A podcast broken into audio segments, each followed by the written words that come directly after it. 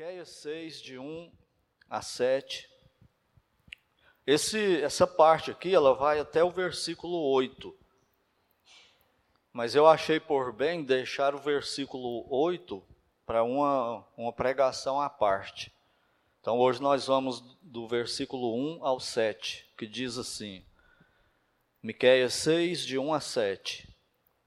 Ouvi agora o que diz o Senhor.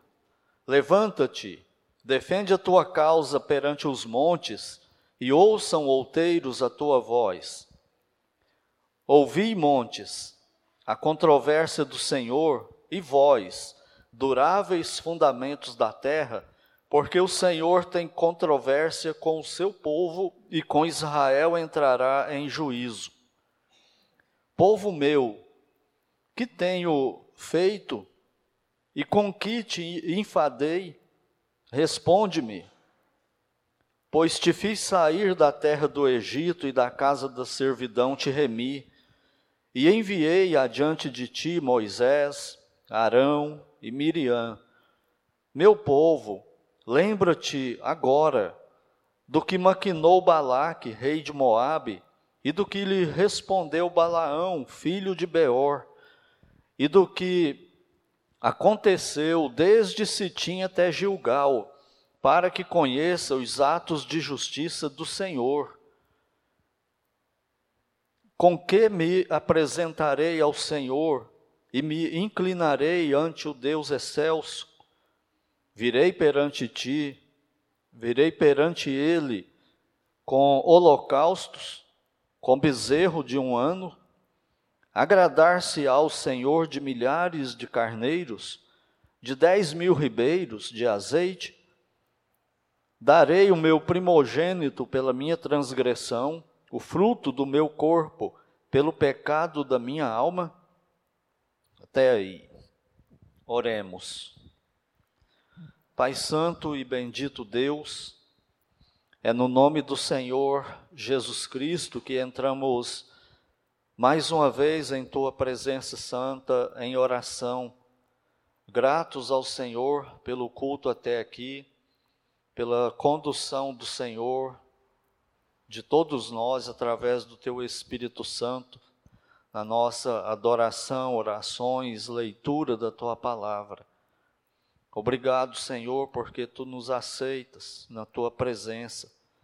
E agora que estamos com a tua palavra aberta, e rogamos ao Senhor que, assim como o Senhor falou com o povo de Judá através de Miqueias naquele dia, que o Senhor fale conosco também hoje à noite e que nós sejamos diferentes deles, que nós consideremos aquilo que o Senhor tem para nos falar.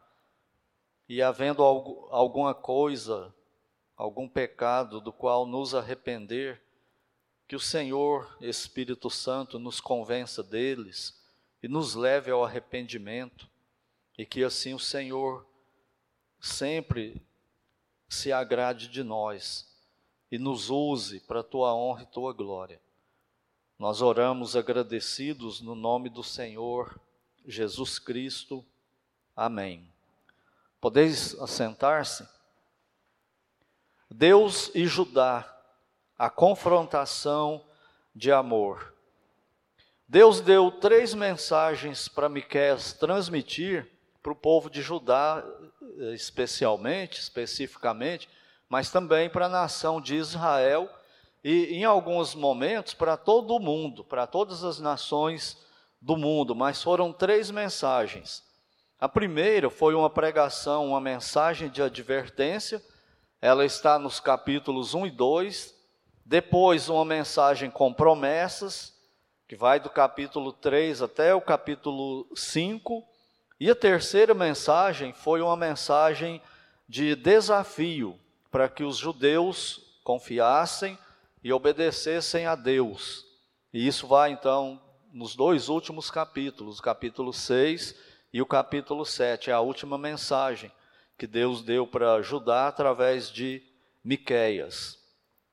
O objetivo era que, confiando e obedecendo a Deus, Judá, o reino do sul, ele poderiam evitar o juízo de Deus, que Deus estava anunciando que viria através de impérios inimigos, né, a Babilônia no caso aqui, e também eles poderiam voltar a serem usados por Deus para que Deus cumprisse o propósito pelo qual ele criou Israel, pelo qual ele fez aliança com Abraão e usar Israel. Então eles poderiam conseguir essas duas, duas coisas aí, ouvindo, se arrependendo, confiando e obedecendo a Deus. E essa terceira mensagem, então, ela, ela começa com a, a volta de Deus lá no começo do livro. Ele faz a mesma coisa, ele vai montar aqui um tribunal para fazer um julgamento aqui, um debate né, com ele, uma, uma confrontação de Judá. Só que é uma confrontação de amor. Ele está sempre mostrando o amor dele pelo povo dele. A acusação nesse tribunal continua sendo a mesma. Qual era o problema de Judá? É que eles estavam afastados de Deus, desobedecendo a Deus, mas continuando fazendo culto no templo, com os rituais deles fazendo os sacrifícios e tudo mais, mas o coração longe de Deus, o dia a dia, né, sem comunhão com Deus. E não era só Judá, né? Era o reino do norte também. Deixa marcado aí Miqueias 6. Vamos lá no livro do profeta Isaías, que eu já falei que Isaías e Miqueias foram contemporâneos, eles viveram e pregaram na mesma época para o mesmo povo. Só que Isaías era mais para o reino do norte, né? Mas envolvia os dois reinos. E olha o que Deus fala através do profeta Isaías para Israel. Isaías capítulo 1, versículo 5. Porque a vez de ainda ser feridos, visto que continuais em rebeldia? Toda a cabeça está doente e todo o coração enfermo. E ele vai falando disso, mas olha o versículo 6. Desde a planta do pé até a cabeça, não há nele coisa sã, senão feridas, contusões e chagas inflamadas, umas e outras não exprimidas, nem atadas, nem amolecidas com óleo. Versículo 12. Quando vindes para comparecer perante mim, quem vos requereu o só pisardes os meus átrios. Então a denúncia com eles é sempre essa, no livro de Isaías e também no livro de, de Miquéias. Voltando para Miquéias. Então a situação era essa. Eles longe de Deus, mas iam no culto e cantavam e achavam que estava tudo bem. Eles estavam desprezando a Deus, isso não era uma coisa assim diretamente intencional. Israel nunca se reuniu e decidiu, a partir de hoje nós vamos desobedecer. Não, isso simplesmente foi acontecendo, com um, com outro, aí chega a atingir a maioria nos cultos, os levitas, os sacerdotes, corrupção, as coisas foram acontecendo, no, acontecendo no dia a dia, e eles não olhando para a palavra de Deus na lei, o que, que eles deviam fazer naquela circunstância, naquele dia, e acabavam errando, aceitando subornos, e assim eles foram, foram se desviando, foram se afastando, mas não sentiram isso, eles não perceberam isso. Para eles, eles achavam que estava tudo bem, era uma religiosidade fria, morta, mas com a debaixo do, de um verniz religioso. Então essa é a denúncia, né? E essa era a acusação. Então, Deus monta de novo um tribunal. E o que, é que acontece nesse tribunal? É o que nós vamos ver e também as lições para nós. Então, primeiramente, nesse tribunal, Deus estabelece testemunhas, versículos 1 e 2. E são uma, umas testemunhas inusitadas. Lá no, no, no livro de Isaías, que nós acabamos de ler, ele faz uma ilustração né, da situação espiritual de Israel com um ser humano enfermo, que está doente, está morrendo, está piorando, não se trata. E aqui agora ele, ele levanta também umas testemunhas inusitadas. Ele faz uma ilustração também. Olha quem ele chama por testemunhas. Versículos 1 e 2. Ouvi agora o que diz o Senhor. O que, que o Senhor diz? Levanta-te, defende a tua causa perante os montes. Essa é a primeira testemunha, os montes. E ouçam os outeiros a tua voz. Ouvi, montes, a controvérsia. Controvérsia é uma discussão, uma, uma polêmica que gera-se uma, uma discussão. Por exemplo, quando aqui em Minas Gerais, que quase não tem imposto, né? Aí o governador e a, a, a Câmara Legislativa, a Assembleia Legislativa lá em Belo Horizonte faz uma lei em Belo Horizonte lá criando um novo imposto. O que, é que acontece no Estado? Controvérsia. Um fala uma coisa, outro fala outra, um questiona, o outro apoia, um entende, o outro não entende, cria uma, uma controvérsia. Então a controvérsia é isso, é vai fazer a lei do imposto. Então quem é a favor do imposto, fale, defenda-se. Quem é contra o imposto, fale também. Depois, igual a gente faz numa assembleia aqui, né? Houve um lado, houve outro lado, quem é a favor, quem é contra, e depois vota e decide. Então a controvérsia é isso. E Deus está fazendo isso com Israel, falando para eles levantar a situação deles e defender perante quem? Perante os outeiros, perante as montanhas, perante a criação de Deus. Ouvi, montes, a controvérsia do Senhor e vós, duráveis fundamentos da terra, porque o Senhor tem controvérsia com seu povo, ou seja, ele tem argumento, ele vai falar. Ele não vai ficar calado, não. Então fale vocês, porque ele tem muito a dizer. Ele tem algo a dizer. Controvérsia com o seu povo e com Israel entrará em juízo. Então aí ele, ele chama a criação. Por que, que ele faz isso?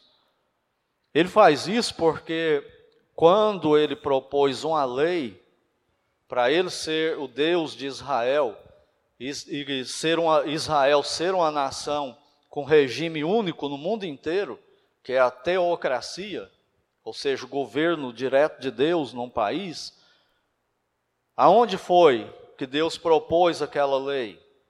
No Monte Sinai, numa montanha, numa cordilheira de montanhas. E aquela montanha assistiu, e as outras por perto também. Ouviram, né, por assim dizer. É uma ilustração. Deus está chamando a criação. As montanhas estavam lá, Deus estava lá, Israel estava lá. Então, é, serão as, essas serão as testemunhas de Deus. São, é, é são testemunhas inquestionáveis. Né? Por isso que Deus levanta essa, essas testemunhas aí. E agora, em segundo lugar, Deus argumenta nos versículos 3 a 5. Deus agora vai argumentar, vai apresentar o argumento dele. E ele começa assim, ó: Povo meu, que te tenho feito?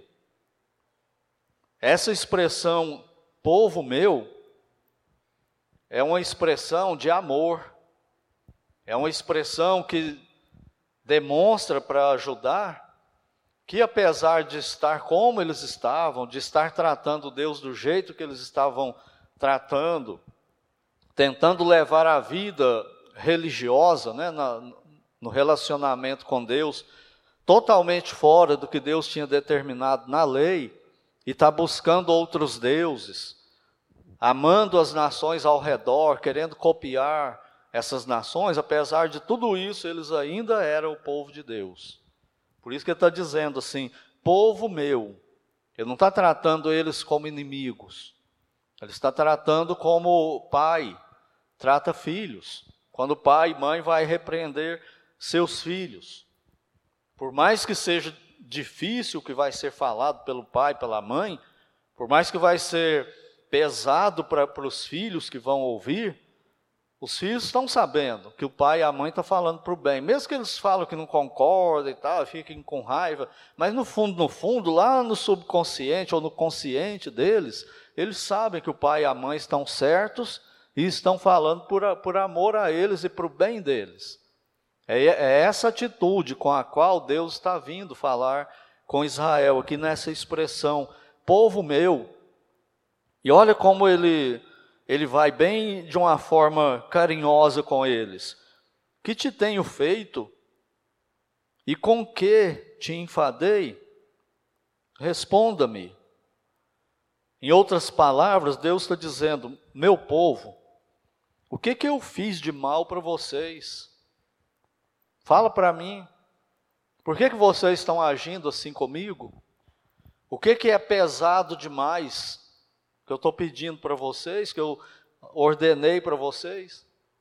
Por que, que vocês estão desprezando a aliança da lei? Porque lá no Monte Sinai, o que, quando Deus propôs a lei para Israel, mandou Moisés ir e falar para Israel, qual foi a resposta de Israel para Moisés? Tudo que o Senhor disser, faremos. Foi assinado. Eles aceitaram. E não é a mesma coisa conosco quando a gente é salvo? Quando nós aceitamos a Cristo, nós não falamos isso para Deus também? Senhor, o Senhor tem tudo isso aí para mim? Começa com a salvação em Cristo, seu filho morrendo por mim para pagar por os meus pecados. E além disso, tem todas essas bênçãos e cuidados, o Senhor vai estar comigo em todos os momentos. Não, eu quero. A partir de hoje, o Senhor é meu Senhor, o Senhor é o meu dono partir de hoje eu vou te obedecer. O que, que acontece logo depois? Pouco tempo depois, a gente não consegue manter. A mesma coisa Israel, Judá estava fazendo. E Deus está chamando eles com amor ao arrependimento. E falando isso para eles. Fala para mim o que é, que é pesado demais no nosso relacionamento. O que, é que é ruim o que, que é pior do que os, o mundo tem aí? Fala para mim, com que eu te enfadei? O que, o que em mim, o que do meu lado do acordo da lei que cansa vocês? Que vocês estão querendo desistir desse jeito? Então é isso que ele está dizendo aqui, quando ele fala aí no versículo 3: Em que te enfadei? Responde-me. Olha agora que Deus chama o passado, para mostrar que eles não têm razão, que Deus tem cuidado deles. Ele, tá, ele chama história, né? Deus chama a história a favor dele, para mostrar como ele ama Israel, como ele tinha sido justo no acordo com Israel. Olha o versículo 4. Primeira bênção: Te fiz sair da terra do Egito e da casa da servidão te remi. Do que, que ele está falando? Do período de 400 anos que Israel esteve escravizado no Egito.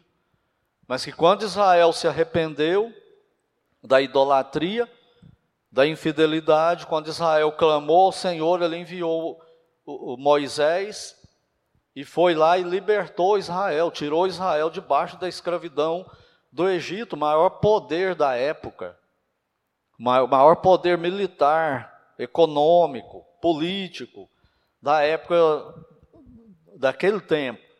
Israel era escravo lá, era totalmente improvável, totalmente impossível que um povo completo, uma nação completa, quando Israel sai do Egito, eles eram mais ou menos 2 milhões de pessoas. Já imaginou, você já parou para pensar o que, que aconteceu com o Egito no, na, na, semana seguinte que Israel saiu e acabou aquela, aqueles escravos, eles não tinham mais. Como que foi a situação lá? Se o regime era escravagista e eles não tinham mais escravos. Os que não eram escravos judeus, eles aproveitaram a oportunidade e saíram junto com Israel, que vai ser o que a Bíblia chama de populacho, que começa a instigar Israel para se voltar contra Deus lá no deserto, quando eles estão circulando lá os 40 anos. Que vai reclamar, que começa a reclamação e a murmuração e contagia, né, contamina Israel.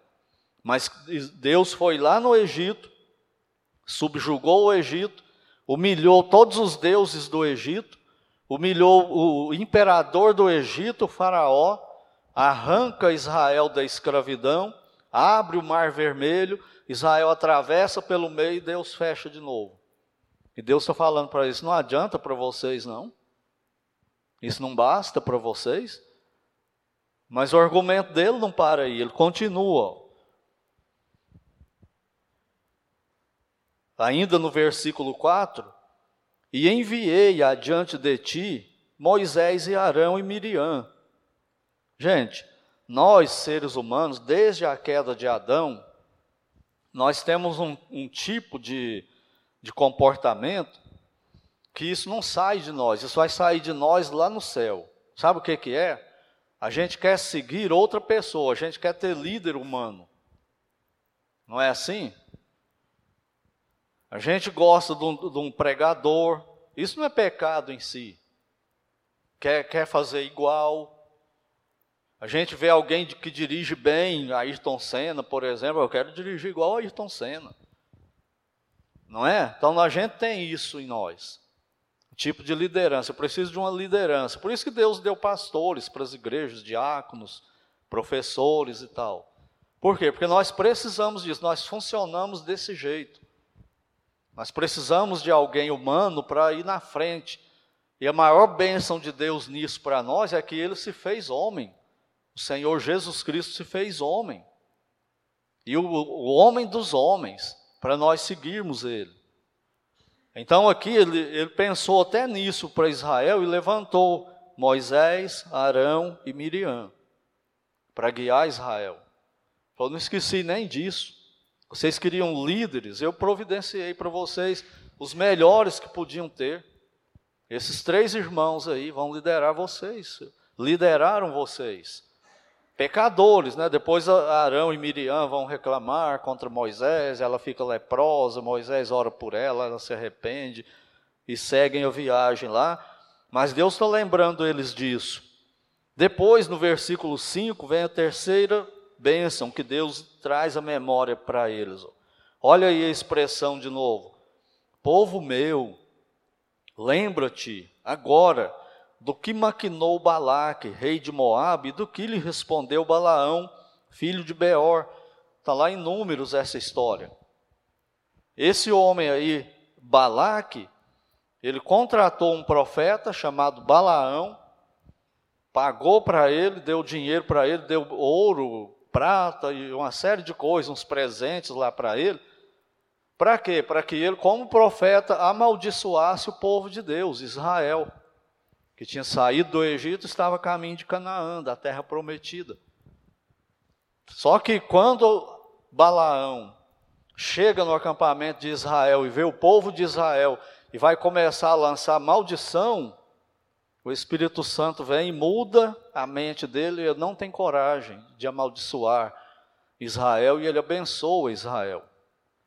Não que as palavras né, têm poder, nem nada disso, mas Deus está dizendo: olha como eu tenho cuidado de vocês. Nenhum profeta que foi pago para amaldiçoar conseguiu amaldiçoar vocês, porque eu intervi. E mesmo que ele amaldiçoasse, o plano de Deus para Israel ia continuar. Deus ia levar Israel até Canaã, como de fato levou. Depois ele chama uma outra situação a favor dele, nesse argumento no tribunal. Deus diz assim, ainda no versículo 5: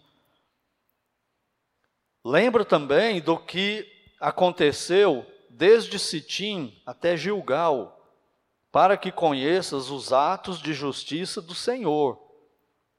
Esse lugar que está falando aí Sitim, é o último acampamento de Israel antes de atravessar o rio Jordão para a terra prometida. Lembra que quando Israel chega no rio Jordão, é época de cheia, o rio está cheio. Como é que eles vão chegar na terra prometida? Deus abre o rio, igual ele abriu o mar. E Israel atravessa no meio. E Gilgal é o primeiro acampamento já em Canaã, na terra prometida, perto de Jericó. E Deus está falando para eles: vocês esqueceram tudo isso? Eu chamei Abraão e fiz promessa para Abraão e estou cumprindo essas promessas. Eu estou com vocês o tempo todo, mesmo quando vocês não percebem. Eu estou com vocês e estou abençoando vocês. Mas Israel estava meio que entorpecido.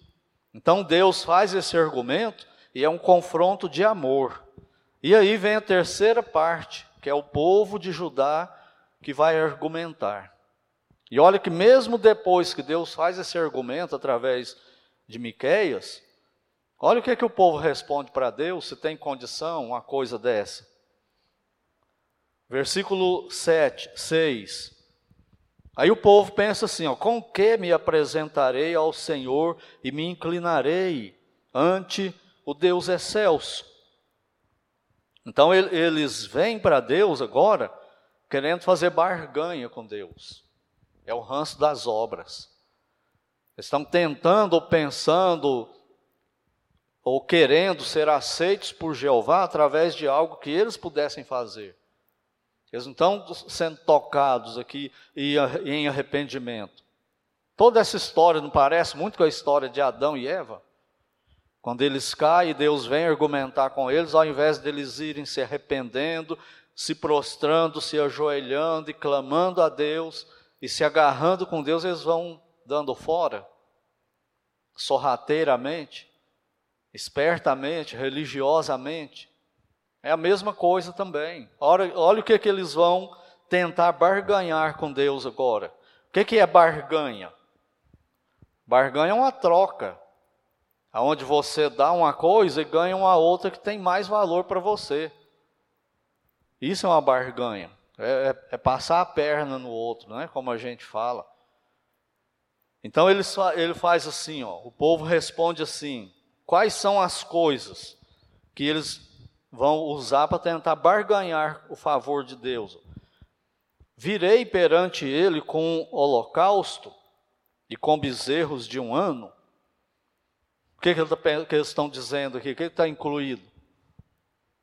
Se nós fizermos muitos holocaustos, se a gente arrumar bezerros de um ano, os melhores do rebanho, e oferecer para Deus, ele, nós vamos aplacar a ira dele. Nós vamos conquistar o favor deles. Eles não entenderam o propósito dos sacrifícios que tinham na lei. Eles estão usando aquilo de forma religiosa, se tornando religiosos.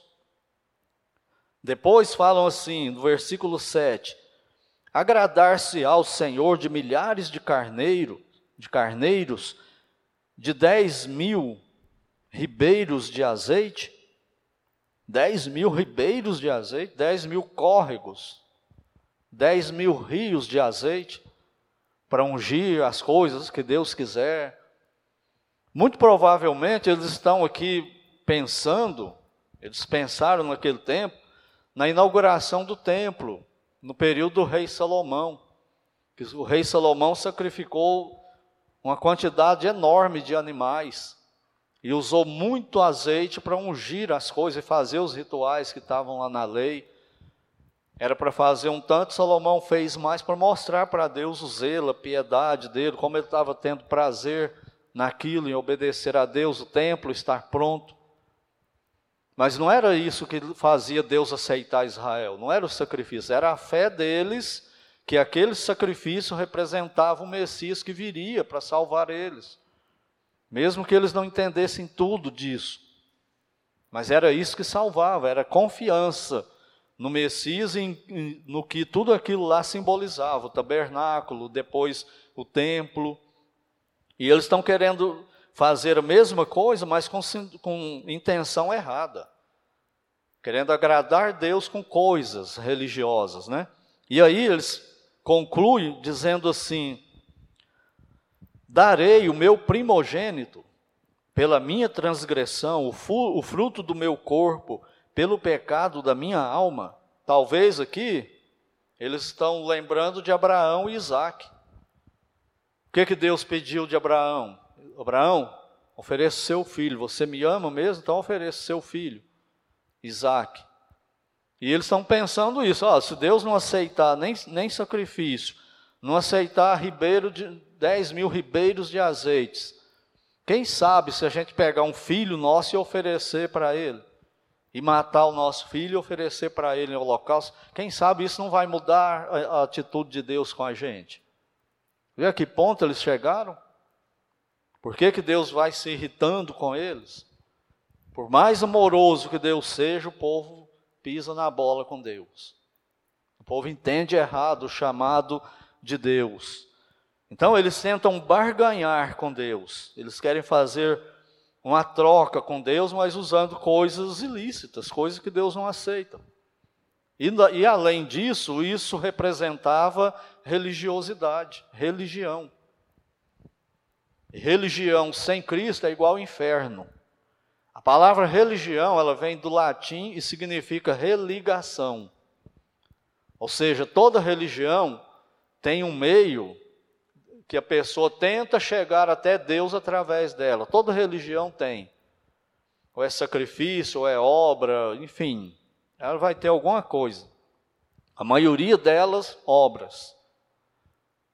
E aqui eles estão usando isso. Fazer todas essas coisas aí para que sejam aceitos de novo para Deus, a Deus, por Deus. Mas Deus só aceitava Israel por causa de quem? Por causa do Messias que ele tinha prometido para Adão lá em Gênesis 3,15 e depois para Abraão. É só através do Messias, nunca foi diferente, é só através do Senhor Jesus Cristo. E será que Deus aceita essa barganha deles?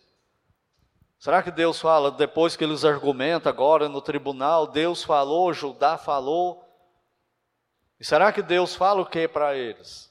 Então, é, é, o que Deus diz vai estar no versículo 8, nessa cena aí, por isso que eu deixei por último, depois dessa barganha aí. Então imagine só que confronto foi esse aí. O confronto de Deus com Judá. Você queria ter um confronto desse? Se Deus te chamar, levar você na presença dele para ele conversar com você sobre sua vida espiritual? Sobre como você tem levado a vida espiritual desde o dia da, nossa, da sua salvação. Você queria? Eu não queria, não. Falei, Senhor, deixa só na oração, igual está agora, pelo menos eu não estou num tribunal e não vejo o Senhor. Eu sei que é duro, difícil, porque a tua presença é o mesmo Deus, mas não é nesse nível aí. E eu não vou ganhar esse argumento de jeito nenhum. Não vou, não vou me sair bem nesse confronto.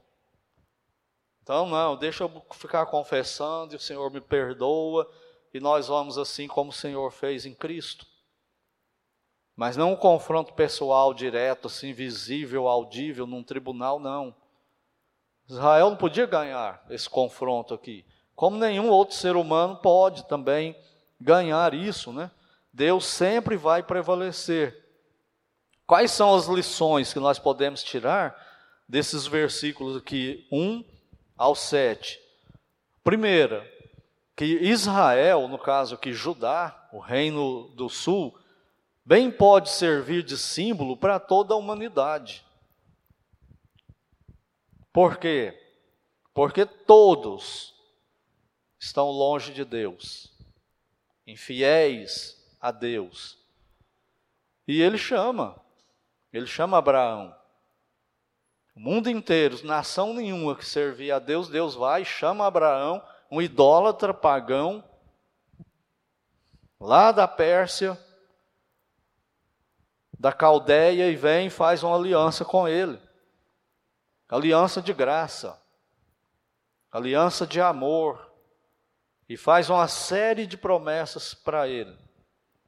E assim Deus é também conosco. Ele é assim com, com o ser humano. E a segunda lição é isso que acontece também com a igreja. Não só com o incrédulo. Por que, que o incrédulo, aqui nesse mundo, ele ainda pode viver, ele ainda pode ter saúde, ele ainda pode ter paladar, ele pode sentir cheiro. E sabe por que eu estou lembrando de paladar e cheiro? Porque recentemente, quando eu tive Covid, eu perdi um pouco do paladar. Do olfato, não. Mas do paladar, sim. Você tem, você tem noção do quão ruim é? Você colocar alimento na boca e não sentir sabor? Você tem noção disso? E quão prazeroso é você pegar um alimento, colocar na boca e, e degustar aquilo. Sabe por que você tem isso? Porque Deus dá. Sabe por que você sente cheiro, tem, tem visão, todos os, os sentidos? Porque Deus dá. Por graça, por misericórdia. Sabe por que você pode sair de manhã e ir para o trabalho com saúde? Porque Deus te dá saúde. Sabe por que você tem o trabalho? Porque Deus te dá o trabalho. Ele é bondoso, sabe por que cai a chuva na quantidade certa no mundo inteiro? Porque Deus dá. Talvez você pense assim, ah, mas lá em Petrópolis não caiu na quantidade certa, caiu. Não, caiu normal. O povo é que vai fazer cidade onde não devia. Lembra que eu falei de manhã que um dos problemas da queda são as cidades? O homem vai se aglomerando, muitos pecadores juntos, e vão estragando tudo que Deus criou, destruindo, poluindo, degradando tudo. E nós vamos ver isso mais na frente no, no estudo de Gênesis de manhã, na, na, na queda né, do homem e, e as consequências. O sol, o calor do sol na quantidade certa para fazer as coisas germinar, nascer, brotar, crescer frio e calor todo ano. Sabe por quê? Porque Deus dá. Mesmo o povo infiel a Deus, de costa virada para Deus, com raiva de Deus, Deus continua gracioso, Deus continua amoroso. E conosco também. Desde Atos 2, Deus tem sido fiel com a igreja. Cada crente da igreja também estava morto em delito e pecado. Deus vai lá no mundo, salva o crente, tira ele do poder do diabo, do poder do pecado, do poder do inferno, dos demônios, do mundo secular, traz ele para si e coloca ele no reino de, do Filho do seu amor. Agora, falando para nós que somos salvos. Eu não sei quando você foi salvo, eu fui salvo em 1984. Dá vergonha de você ir lembrando quem você era, o rumo que estava indo, e Deus vem na história e te salva e te coloca no outro caminho, e você começa a lembrar as bênçãos que Ele deu até hoje. Você não consegue nem lembrar quantas. E na medida que você vai lembrando e lembrando de quem nós somos na infidelidade com Deus, nós vamos nos envergonhando. Ele é amoroso conosco. Ele está argumentando conosco aqui, também, falando isso para nós. Pensa aí nas bênçãos que você já teve até hoje, depois de crente. Família. Deus deu a oportunidade de casar, ter casa, ter filhos, netos, bens, estudos, diplomas, que jamais teria. E Ele vem nos cumulando de bênção. Então pense nisso hoje. E se entrarmos num confronto com Deus, nós vamos sair envergonhados por causa disso. A outra lição é que há testemunhas inquestionáveis de que Deus é gracioso e misericordioso e amoroso, tanto com os incrédulos quanto com os crentes. A criação, os anjos, a história de Israel, a história da igreja e a história de cada ser humano que ainda está vivo aqui na terra. Então, tudo isso testifica para todos que Deus é bom. Tudo isso nos leva a pensar aqui no versículo 4, quando ele pergunta assim, ó, em que, no versículo 3, povo meu, que tenho feito? Que te tenho feito? Com que te enfadei? Responde-me. Qual seria a sua resposta hoje? A minha seria: é, em nada, Senhor. Nunca o Senhor me enfadou. Então por que você está agindo como se tivesse enfadado? Senhor, porque eu sou um miserável pecador. Miserável homem que eu sou, é por isso. Mas eu dou graças ao Senhor por Jesus Cristo. E a outra lição para nós é que através da história, das pregações de hoje e dos evangelismos, Deus está confrontando toda a raça humana com amor com misericórdia, com graça aos salvos e aos não salvos. Ele está nos chamando ao arrependimento. Nós que somos salvos, não para salvação, porque nós já somos, obviamente, mas para uma vida melhor com Ele, para uma vida de mais fidelidade, de maior comunhão com Ele, de parar de tratar Deus como uma religião, como um pedaço de barro qualquer. Olha só como que muitos tratam Deus não buscam santidade, não leem a Bíblia como deveria, não frequentam os cultos como deveriam. Faz todo o resto, a semana toda. Mas quando chega na hora das coisas com Deus, o mínimo do mínimo do mínimo, não consegue. E Deus está falando: o que, é que eu te fiz? Por que, que você trata o serviço melhor do que a mim? Por que, que você trata a sua saúde melhor do que a mim? Você se preocupa com isso mais do que comigo? Você está mais preocupado com as bênçãos que eu te dou do que comigo. Você não está entendendo. Arrependa-se disso, você, você sai perdendo desse jeito. Deus não perde nada, nós é que perdemos. Por isso que ele está chamando com amor. E o incrédulo, então, o que não tem Cristo como Salvador, pior ainda. Ele está no inferno. Está condenado eternamente. E ele está chamando, arrependa-se. Corra para mim, você está condenado. Esses atos religiosos aí, frequentar culto, fazer umas migalhas de coisa espiritual, cristãs, isso não te salva, não. Você vai cair no inferno desse jeito que você está indo. E é por amor, é por, por graça e misericórdia que Ele está chamando ao arrependimento. E um resumo geral para nós, bem pode ser nós pensarmos o seguinte: um dia Deus montará seu tribunal final.